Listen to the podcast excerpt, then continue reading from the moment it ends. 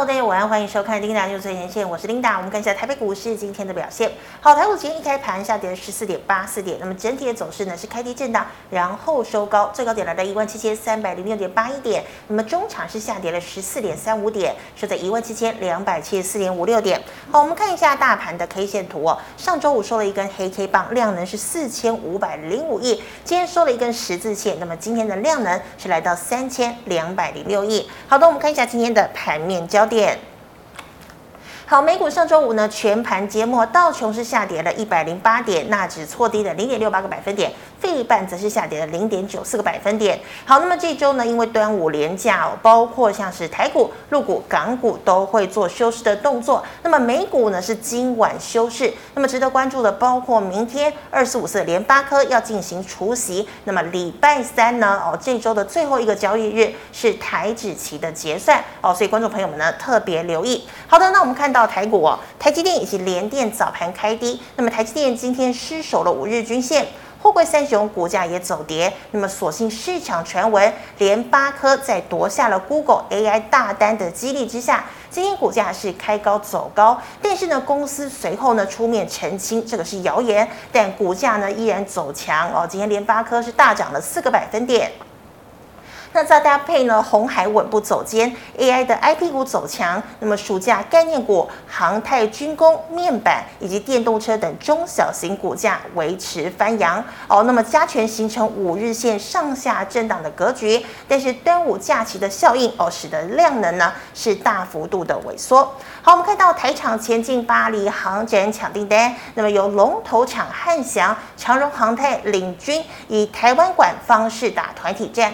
包括成田、祝龙等航太厂商抢订单的商机。那么今天汉翔、宝一、世新科早盘就亮灯涨停。那么金刚、雷虎、荣钢、千富精密等航太股。哦，表现呢比军舰概念的龙德造船、台船、亚航股价更为亮眼。好，欧米利亚预期今年 下半年到明年，两岸面板厂将分别掀起并购以及改造潮。那么大陆面板厂应该不会大举拉升产能利用率来抢市。好，面板双股今天群创爆出四十万张的大量，盘中数度触及涨停。那么友达也爆近十七万张的大量。涨幅呢超过八个百分点，那彩晶呢也涨了超过四个百分点。好，驱动 IC 的联咏、敦泰则是在下跌。好，最后我们看到端午节要来了，那么大学呢也陆续放暑假，航空双雄在航空油价下跌、暑假机票一票难求、营运获利冲高之下。上周呢，爆量冲高，拉开端午暑假概念股的比价空间。那么今天哦，包括饭店、韩舍、灿星旅、富野、夏都、老爷日本、云品全部亮灯涨停。以上今天的盘面焦点，我们来欢迎总经大师肖光哲老师。老师好，领导好，投资朋友大家好。老师，我们看到端午连假的关系，台股今天量缩震荡的格局，那么操作还是以中小型为主吗？呃，我想如果说我们以今天来看啊，行情就是开低之后一直在盘下做震荡。是。那主要原因是因为成交量它缩下来了哈。嗯。啊，在呃在上周跟大家谈到，即使台股来到这个位置，嗯、我们还是看一下 K 线好。是。好，那范围放大，好，尽量放大。好，我们就用比较大的格局再放大。好，比较大的格局来看。好，在之前这边高位的套牢量，它的确是比较大了。那现在你上来了。要化解这边的套牢量，你就要见到比更积极的买盘，好，把这边的呃所谓的套牢量把它化解掉，才能可能再往上走嘛。好，那所以呢今天它既然没有增量，那指数就没有办法再往上推。那这个没有增量是已经量见到高点了，还是说后续还有更大量？好，这我们要做这样的思考。那我以个人的角度来看，哈，来到这里你看不到基经济基本没有任何的好转，例如说我们的外销订单呐、啊，景气对这讯号啦，其实都。持续在衰退的一个状况，那既然经济状况没有好转，那你行情已经来到这个重大压力区了，你要再见到更大的成交量去把行情再做推升，我认为难度很高，不能说不可能，但是几率比较低。好，那我们再把这个 K 线放大了，好，可以了。好，如果说上周五哈这一根 K 线它就是最大量的，那你就要去小心，可能这个行情大概高高点大概就在这里，高档大概就在这里。好，那今天为什么没有跌下去？因为礼拜三嘛，礼拜三它是期货结算。嗯那我们知道在这一波哦，这这一段的一个拉升，主要是因为外资哈外资啊它的期货多单布了很多，所以这一段它主要拉台积电做强轧空，好，指数强轧空。好，那如果说现在呃离周三就剩两个交易日嘛，那呃大就去看一下这个外资的期货多单部位。如果说提前一两天，它期货多单部位大幅的下降，那个时候你就要去小心，可能行情的高点大概就到了。那你要啊、最最慢大概就周三嘛，哈，周三啊、就是结算嘛，啊结算完我们要放四天的呃端午年假，所以呃我我个人的观察哈，有可能今年端午变盘的几率是蛮高的，所以你就利用端午之前，那尽量啊、把持股部位降下来。好，万一真的呃这次结算过外资就没有再偏多的一个操作的意向，那那他就没有必要再持续的在呃去买超台股，再把台股往上去拉升嘛。啊，所以我想呃在这个阶段你要留意这样的一个状况啦，就是说啊礼拜三的台指期货结算过后，万一啊外资没有像前两个月一样哦。建构比较大的一个台指期多单的一个部位的话，有可能外资这一波台股的做多可能就会正式结束。一旦外资正式结束呢，你要看呃这个投资人乐观的买盘去做支撑，那很难再制造出比这根更大的量。所以呢，有可能这个行情的高点大概就在这附近。但所以提醒大家啊、呃，这一次的端午变盘呃是建议。建议的哈，尽量建议大家，好，端午节之前呢，尽量把持股降下来啊。万一真的端午变盘啊，端午节过后，啊美股也跌啊，台股撑不住，哎、往下落，那那那可能呃，可以利用这个高档哈，降低持股啊，主要的一个观点在这里。那老师，我们看到 AI 概念股最近的表现比较分歧，那我们可以光看辉达或者是创意来做呃一个呃，以美股来讲就是辉达了，但是呃辉达也不可能独占市场了，因为现在 AMD 啊超伟也开始推出了跟辉达可以抗争的晶片了，Intel 也推出了所谓的 AI 晶片，其实它还是一样了，它就是一个资讯市场，它就是说呃这个所谓电脑资讯市场嘛，啊反正大家都做得出来啊，也接下来的一个啊这个市场也是大家跟现在一样。就是一起抢嘛，啊，之前抢的是伺服器的市场，啊，现在呢，伺服器升等了，来到 A A I 伺服器，还是像全世界大家一起抢这些市场啊。嗯、那但是我个人的看法呢，你要让 A I 达到一个啊、呃、初期的两三年，一定就是资本支出，它不会有任何效益。好，那你要看到 AI 带起什么一个主要的一个效应进来，那可能要三年以后。那这个现在你再来这边做啊，人家在追逐题材的进来追就比较冒险一点了。那简单来讲啊，现在整个投资市场主轴都还是在 AI，因为它是未来十年的一个庞大商机嘛。而、是说你现在在跟着热度去抢，会不会抢高？这是一个非常重要的问题哈。嗯、那台股来讲的话，既然主轴在这里，你就看啊，创意只要创意还涨，台股不会跌。创意如果开始跌了，那你也不用去寄望台股会涨，台股大概就会开始跌。好，那现在来看的话，其实我跟给大家一个观念哈，呃，创意是领涨股，我们把范围放大一点。从在去年十月底哈，这边就是创意开始每天大涨，带着台股涨上来。啊，现在呢，现在你要去留意，如果说你着眼在呃 AI 这个所谓的市场寄予厚望的商机，你要看的是落后补涨哈，落后补涨就是六四一五的系列，也是之前台股的股王。好，等于是之前台股的股王。好，那它是呃主要，它应该是实际上受惠 AI AI 商机的，因为它的主要产品就是所谓的呃这个 AI 的这个呃包括高速传输晶片啊，高速运算晶片，这个都是 AI 商机要用到的一个主要的一个核心晶片嘛。好，那它之前都没有涨，它现在在做什么？它今天突然涨停。它在做最后的落后补涨。好，那如果说这个呃细粒 KY 的最后的落后补涨结束，那你要去小心观察领涨的创意，如果也转弱。好，当它落后补涨结束，如果创意也开始转弱，那你有 AI 相关的股票，你都要利用机会跑。它可能就是一个最后的补涨结束之后，整个啊这个啊族群要开始反转的一个迹象。所以短期呢，我就建议大家，如果说你也呃比较中意 AI 商机，啊也也在最近买了很多 AI 股票，啊领先指标你就看创意嘛。但是现在有一个最后的落后补涨指标就是 CDKY。好，如果说它的补涨结束。啊，开始涨不动了，创意高高档开始转弱，那 AI 的股票你就要小心，它有可能就是一个高位的反转点。好，大概就这个参考的方向给大家去做参考。是的，好，以上是大盘的部分。那老师，我们来看到这个所谓的类股哦。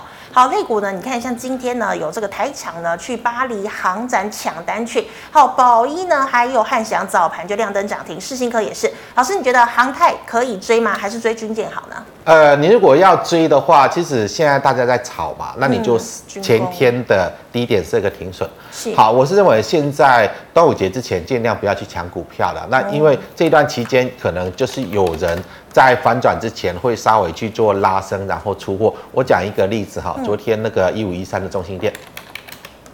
好，昨天呢啊，这个所谓的纳入啊富时成分股嘛，是啊一开盘涨停。那今天你在追是不是它？是。好，那昨天突然涨停，为什么？啊，就因为中心店昨天涨停，你再看一下这个啊一三一九的华城。哎，老师等我一下。嗯。好啊，你昨天去套，昨天去追，今天去追，是不是都套？啊一呃一三零三的四电嘛。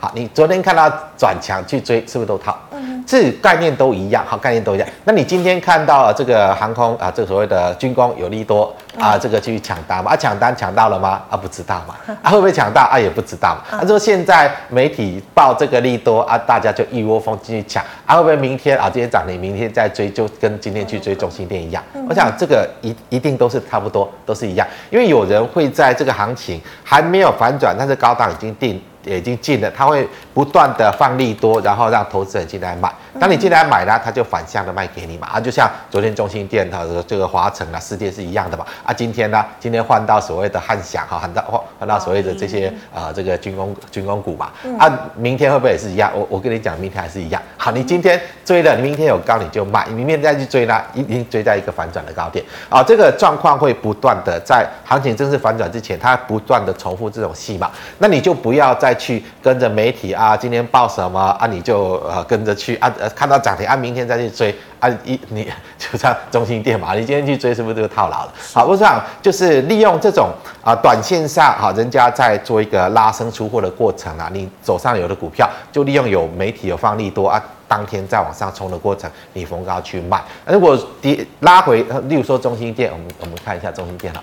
好，那你今天追了啊套了嘛？啊，如果拉回来支撑有手啊，你要去买再去买啊，设一个停损，万一跌破你就停损出来嘛。啊，没有跌破，它可能会再拉上去啊，拉上去你再去卖嘛。好，大概就这样的一个角度。好，那我只是谈这个例子啊。好，你昨天中心店啊看到涨停，今天去追啊套了嘛。啊，你今天看到它讲涨停啊，明天再去追啊，可能也就是这样的一个走势。好，提醒大家稍微去做留意。嗯，所以军工先不要追哈。好，那老师，我们再看到这个是面板哦，好，面板双虎今天爆量哦，群创涨停。友达也大涨八个百分点，老师，你觉得友达群创是真的哦？这个要翻扬了吗？那还是说财经、陈美才可以特别注意呢？我认为他们没有呃这个所谓的整个产业面上扬的一个趋势啊。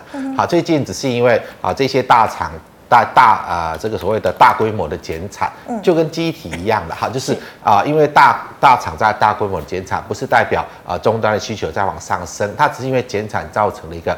价格的反弹，好，价格的反弹，好，所以如果是以这样的一个角度，你呃，这个终端消费需求没有成长出来之前，你要让终端消费需求出现成长上来，就是最近压抑到这个所谓的消费萎缩的状况要解除嘛，例如说利率的高升，好，这个所谓的呃物价的上涨，其实这个大环境都没有变，那既然没有变呢，你要这里要去寄寄望啊，这所谓的呃这个什么？呃，面板需求突然大量的增长，这是不可能。好，面板的需求还是在萎缩。那短期呢？因为这些国际大厂跟记忆体一样，都已经有三成的一个减产，这借由减产杀价竞争的一个暂时的消除，所以做一个价格反弹。那今天一样啦，跟军工一样哈。你今天看到啊，今天大涨啊，明天再去追高呢啊，应该也就是追在一个反转的高点了。简单来讲哈，我们看一下像这个呃二三四四的华邦电。好，那就就像现在啊，这这之前呢传出啊这个什么，然后呢啊你隔天去追，它是不是也套了一阵子啊？套一阵子是代表会解套吗？那也不一定哈，因为它有可能会慢慢掉下来，所以你就不用去啊，就说啊这个呃这个什么媒体放这个利多下，那个时候说啊记忆体价格减产啊，这个所谓的呃止跌了啊，记忆体要开始好转啊，你去追啊是不是套了？而且后来又放一个什么利多下去，啊，你追是不是套？啊，后来又放什么利多下去，啊，你去追是不是套？那但是他在这一段过程，他还有让你解套。啊，万一他炒完了，开始正式的反转，那个时候你要解套就很难哈。所以以短期的角度来看的话，我认为明明天的面板会见到高点。嗯哼。但是整个产业会不会反转，我认为没有机会。那我们就刚刚看这个呃，我们先看友达好了，友达的大架构来看。好，我们把范围放大。好，你这边弹起来是不是来到这边大量的套牢区？是。对嘛？好啊，这边有没有量啊？没有量嘛？啊，你谈到这个大量套牢区，那它是一个让你解套的机会，还是说啊，它这里要开始反转往上走了？其实它是一个解套机会啦。嗯、好，可能这里边有人比比较多人套牢，那现在利用这个所谓价格，因为减产价格没有再跌了啊，反弹了，它有一个让你去做价去解套的一个空间嘛，所以大概它是做一个解套坡了。好，大结构来看是这样。是的，好，那老师最后我们看到的其他类股，我们看到暑假还有端午节都要来了哦。那个外界点名航空、观光、游戏呢，最近都有轮涨轮动的格局。老师，你觉得这三类股可以买吗？呃，我个人的看法就是，如果说你要去赌短线，一样就一个原则，前天的低点跌破，你就要走。嗯、现在你去买，很有可能就是买在一个人家炒作的高档，因为这些股票。炒到这个位置，你你很难去看到它的基本面会有什么样的高高度成长，大家只在寄望了。当然，如果说以这个解封之后了，啊、呃，观光啊、呃，航空啊，因为大家啊、呃、之前窝太久了，航班太久了，好，这个大家都出国去玩嘛，啊，这些观光业的这个所谓的啊饭店业，他们的营收也开始大幅的成长，但基本面是在好转，嗯，好，那基本面好转，但是股价会不会已经反应过头？我们就看二六一八的长荣好是。好，那我们把这个范围放大，好，尽量放大，放到疫情之前。好，现在就是啊、呃，整个航空业就跟疫情之前嘛，啊、嗯，就航呃公司就是班班爆满，每每个航班就班班爆满了啊。那这疫情之前呢，是不是啊、呃？这个大家也都呃一直都在出国去玩，哈，就说反正现在现代人的一个生活就是这样，然后可能啊就是稍微有点钱呐，啊就想出国去散散心，去玩一玩了啊。但是在发生疫情之后啊，这两年几乎都没有。好，因为大家都都防疫管制嘛，啊，各国防疫管制，你也不能出国去玩啊。现在解封了，啊，解封了，现在又开始出国去玩。好，那我要跟大家谈的是，现在的状况回到疫情之前的状况了。好，就是一样啊，就是所谓的航班班班爆嘛，疫情之前也是这样啊，对不对？好，那如果说它的状况回到疫情之前的状况啊，现在股价跟疫情之前的比较，它已经涨这么多了哈，比疫情之前的股价要高出。超过一倍，哈，甚至达到接近两倍的一个股价，这里你再去买，你认为对吗？你就稍微想一下哈，因为现在的状况跟发生疫情之前的状况其实没有不一样。那既然没有不一样呢，啊，为什么股价现在在这里？啊，疫情之前在这里。如果说拉长时间来看呢，它可能慢慢的会回到这种位置，因为如果这个是一个常态，好，过去几十年的一个常态的一个股价，那它呃这个所谓疫情的影响过去了，啊，回到疫情之前的状况，那有可能它的股价这边你要。套住的话了，要套住的话，长期来看，万一它的股价长期就是在二十块附近呢、啊？那你什么时候要解套？我想请大家稍微去思考一下。所以这个位置我不认为可以去买了。好，这边一定是啊、呃，长期来看一定是一个相对高档的位置。好，就像你套在这个啊、呃，这个呃之前大家在热炒这个货柜三雄，呃，这个二六零三二六零三长荣。好，那你套在啊、哦，这个它已经出现，我们看二六呃阳明啦。好，它因为它是。呃，这个对吗？你套在这里，你什么时候要解套？好，那长总是因为它这个所谓减资六成嘛，所以它的股价有一点呃不太一样。如果把权值还原回来跟，啊阳明大概差不多了，那差不多。好，那你套在这个位置，你现在再去买这个所谓的航空股，会不会就是买在这里？或者有几率很高了？好，一旦反转，那你什么时候要解套？我想。这真的遥遥无期，因为疫情的影响过去了，除非怎么样？除非又下一次的疫情又来，好，又来一个疫情比这个所谓的新冠还要更严重的疫情，好，那大家又全部关在家里，那个时候呢，它有可能会再来一波。但是现在来看呢，什么时候会再一波疫情？可能要一百年了，因为这种呃大流行病，就历史上来讲，大概一百年一次。那、啊、你套住可能要等一百年解套，大概就是这样。好，那所以航空股，我个人的看法，它如果不是在这里，大概也在这个位置啊。你去追，真的风险比较高啊，去追风险真的比较高。老师，那像是游戏股呢？你看好吗？游戏股的部分，呃。如果说以现在的消费行为来讲的话，我认为呃，这个还会去花大钱去玩游戏的人会越来越少。因为消费在萎缩，好，之前呢，可能大家觉得啊、呃，这个啊，反正习惯嘛，我玩游戏我就去刷金嘛，就去去啊，这个啊，多刷一点钱给游戏公司啊。现在因为大家消费在萎缩，因为你物价都一直在上涨，你能够去消费的啊，这个钱越来越少，所以就长期来看，在游戏股的营收跟获利方面，在这个趋势之下，它会往下滑。那短期呢？短期我就没有办法去判断，因为现在股市就是一直在炒题材。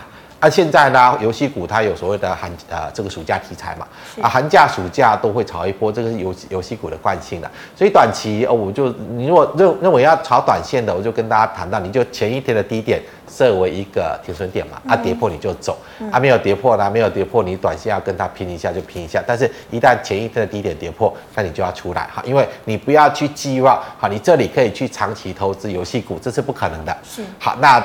大方向上、大趋势上，我已经跟大家谈到了，因为全球啊，这个所有消费者的消费行为在收缩。好，除了说你的利率升高，你需要支付的利息啊不断的增加之外，物价的上涨让你可以去呃用来消费的这个实际的这个所谓的金额也会越来越少，因为你物价越高嘛，同样的钱能够买的东西就越来越少。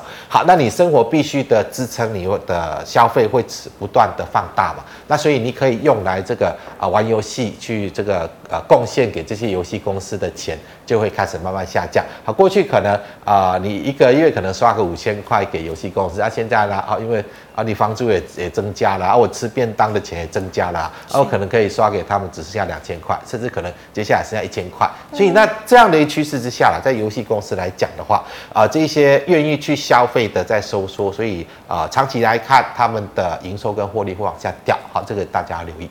是的，好，那么以上是老师回答类股还有大盘的问题，观众朋友其他问题记得扫一下光泽老师的 liet，老师 LINE 是小老鼠 G O D 五五八。好，老师，我们进入赖社群的问题，第一档哦，三六三零的新巨科，新巨科这档股票已经反转了哈，所以呃最大量是在这根 K 线，好，这根 K 线它的收盘价已经跌破了啊，跌破我是认为反弹你就走哈，因为。呃，它接下来如果这个低点跌破，那那大概就是这一波炒作结束了。嗯哼，大概就这样。好，老师，那二零零二的中钢可以续保吗？中钢报的话，我是认为也不用啦，因为它不会大涨啦。哦、那你就以区间的角度来看哈，嗯、例如说来到这边，好，这边的一个区间的高档，那你就逢高卖啊。如果来到区间低档啦，那你要买再买进，做区间的操作就可以，那不需要去抱着它了。所以老师之前这个涨一波，你觉得要解套也是有难度？呃，因为它已经不是一个多方的格局了，所以它就是啊、呃、这一波反弹就是来到呃这边的颈线的位置嘛，好，就是跟颈线位置，好，就反弹来到颈线位置就往下掉嘛，好，就往下掉。啊，现在反弹呢来到这个小颈线的位置还是会往下掉。来到这个小颈线位置还是往下掉，它已经不是一个多方格局了，而整个多头的走势大概已经结束了，所以你大概就采取区间的角度就可以。好，老师，那散热二三五四的红准，呃，现在来看散热炒得太过分了啦，我是认为已经炒到有点离谱了啊，但是毕竟市场。啊，现在大家就在寄望 AI，因为 AI 的散热需求有就是在那里啊啊，我我跟大家谈一个基本观念的哈，不是只有 AI 伺服器要散热了啊，你原本的伺服器都要散热，因为我们的呃家用电脑这种小 PC 也都是要散热啊，所以呢呃你现在如果说寄望啊 AI 商机 AI 伺服器的增长，那一般伺服器的需求会大量减少哦，你可有可能一台 AI 伺服器它可以抵过十台我们一般的。十台以上一般的伺服器哦，因为我们之前需要用大量伺服器，就是因为没有所谓的人工运算，所以我们需要建置很多的伺服器来去达到这个功效。但当你伺服器跨进到人工智慧 AI 的时候，它可能一台伺服器可以抵掉十台、二十台哦。好，那你这个一台呃，这个所谓的 AI 的这个人工智慧的伺服器，如果可以抵十台，啊，你这个一台 AI 伺服器用到的散热会是过去十台的那个伺伺服器的量吗？那不可能嘛，那绝对不可能嘛。所以以这个这个状况、这个趋势来来讲的话，万一真的啊、呃，大家开始大量采用 AI 伺服器，那原本的伺服器需求会大量的萎缩哈，因为它的取代效果很大。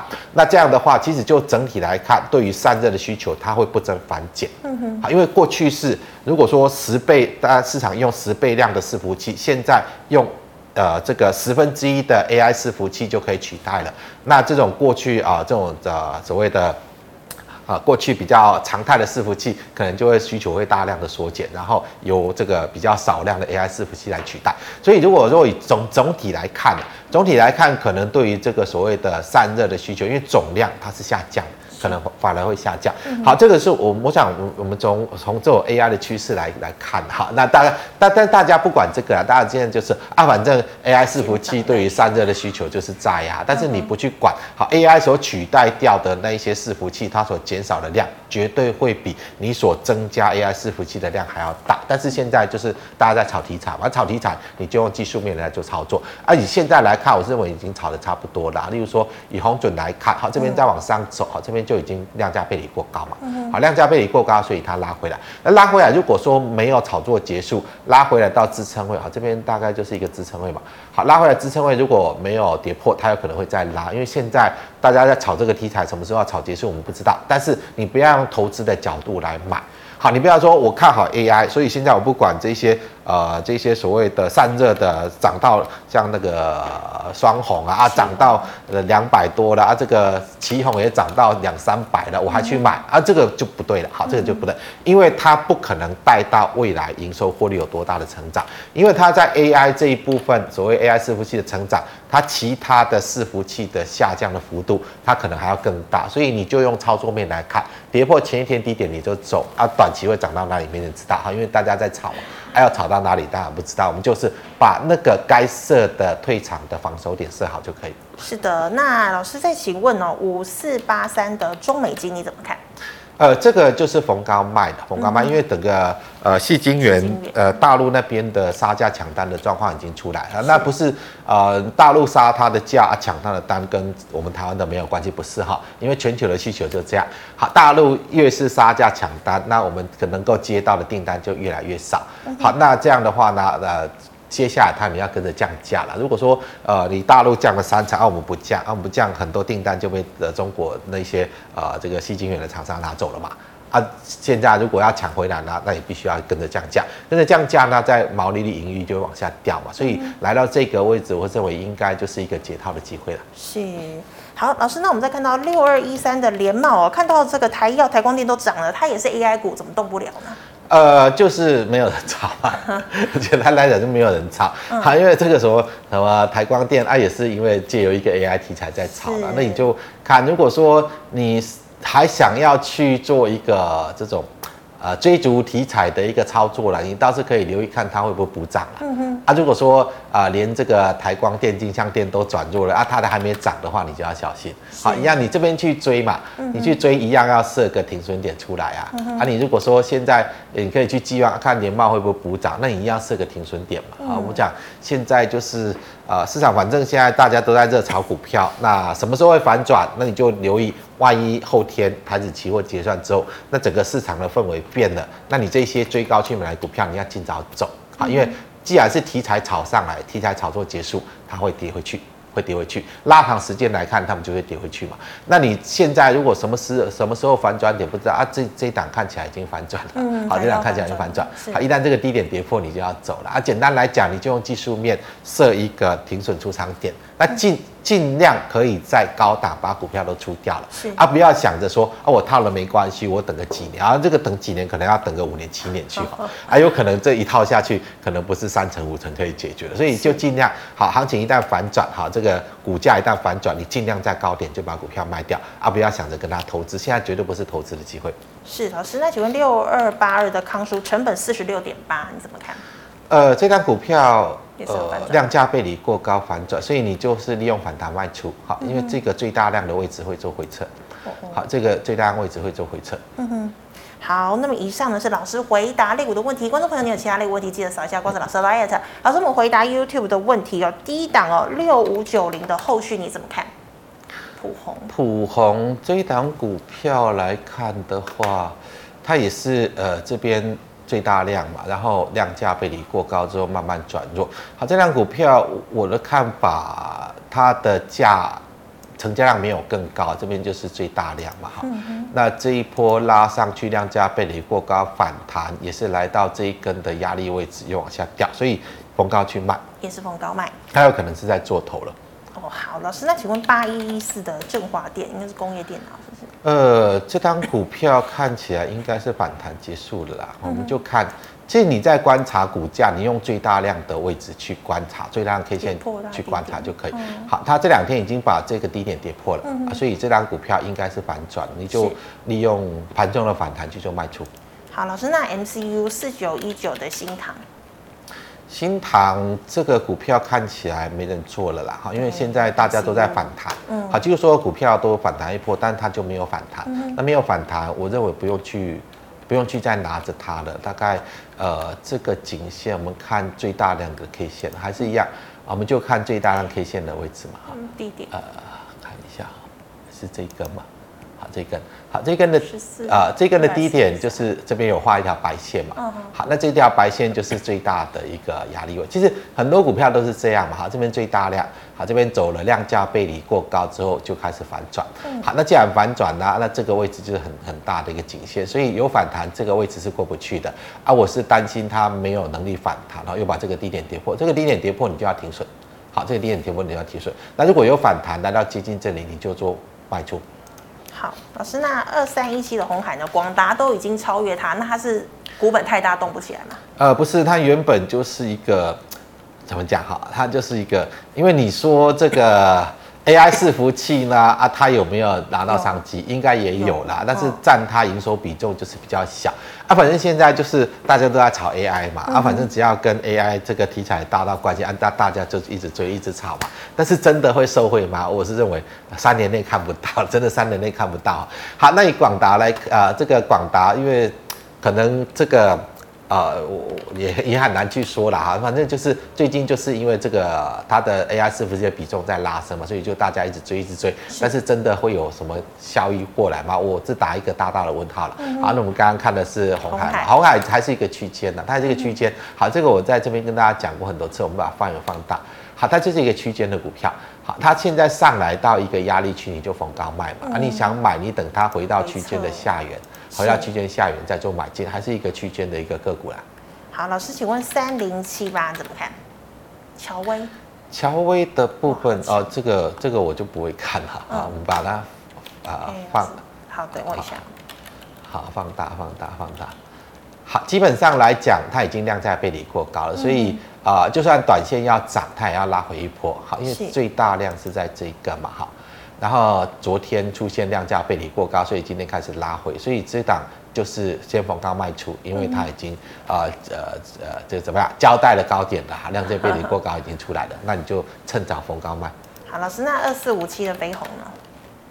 飞鸿的部分来看，它这个所谓的充电桩的题材，我认为它也差不多啦。嗯，好，那这边应该就是在做头了，一样它也是走出量价背离过高，好，这一根最大量嘛。对不对？它量价背离过高嘛，然后就不涨，它不涨，接下来它会慢慢的反转下来。那其实呃，如果说你就这个所谓的充电桩，呃，怎么讲哈？那不是会飞鸿一家可以掌握的商机啦。还是所，我跟大家谈一个所谓的充电桩、充电枪，它是所有做机电的都做得出来，而不是飞鸿的专利啊。例如说一五一三中心电为什么会炒成这样啊？也是一样这个题材啊，好像这个这个题材。好，那如果说中心电来到这里啊，开始出现了一个爆量反转，好，今天看起来有爆量反转了嘛？好，那包括这个一五一五一九的华城，好，这个我想，如果说你要掌握这个所谓的呃。全球充电枪、充电桩的商机，中兴电、华城、士电可能还比飞鸿要好，因为飞鸿它本身原本就是做一个这个跟呃宏达呃这个所谓的台达电一样嘛，做一个电源供应器的嘛。那电源供应器啊、呃，现在飞鸿不如去买台达电，然后只这样讲哈，因为台达电在电源供应器的市占就是真的是排在全球前面的嘛。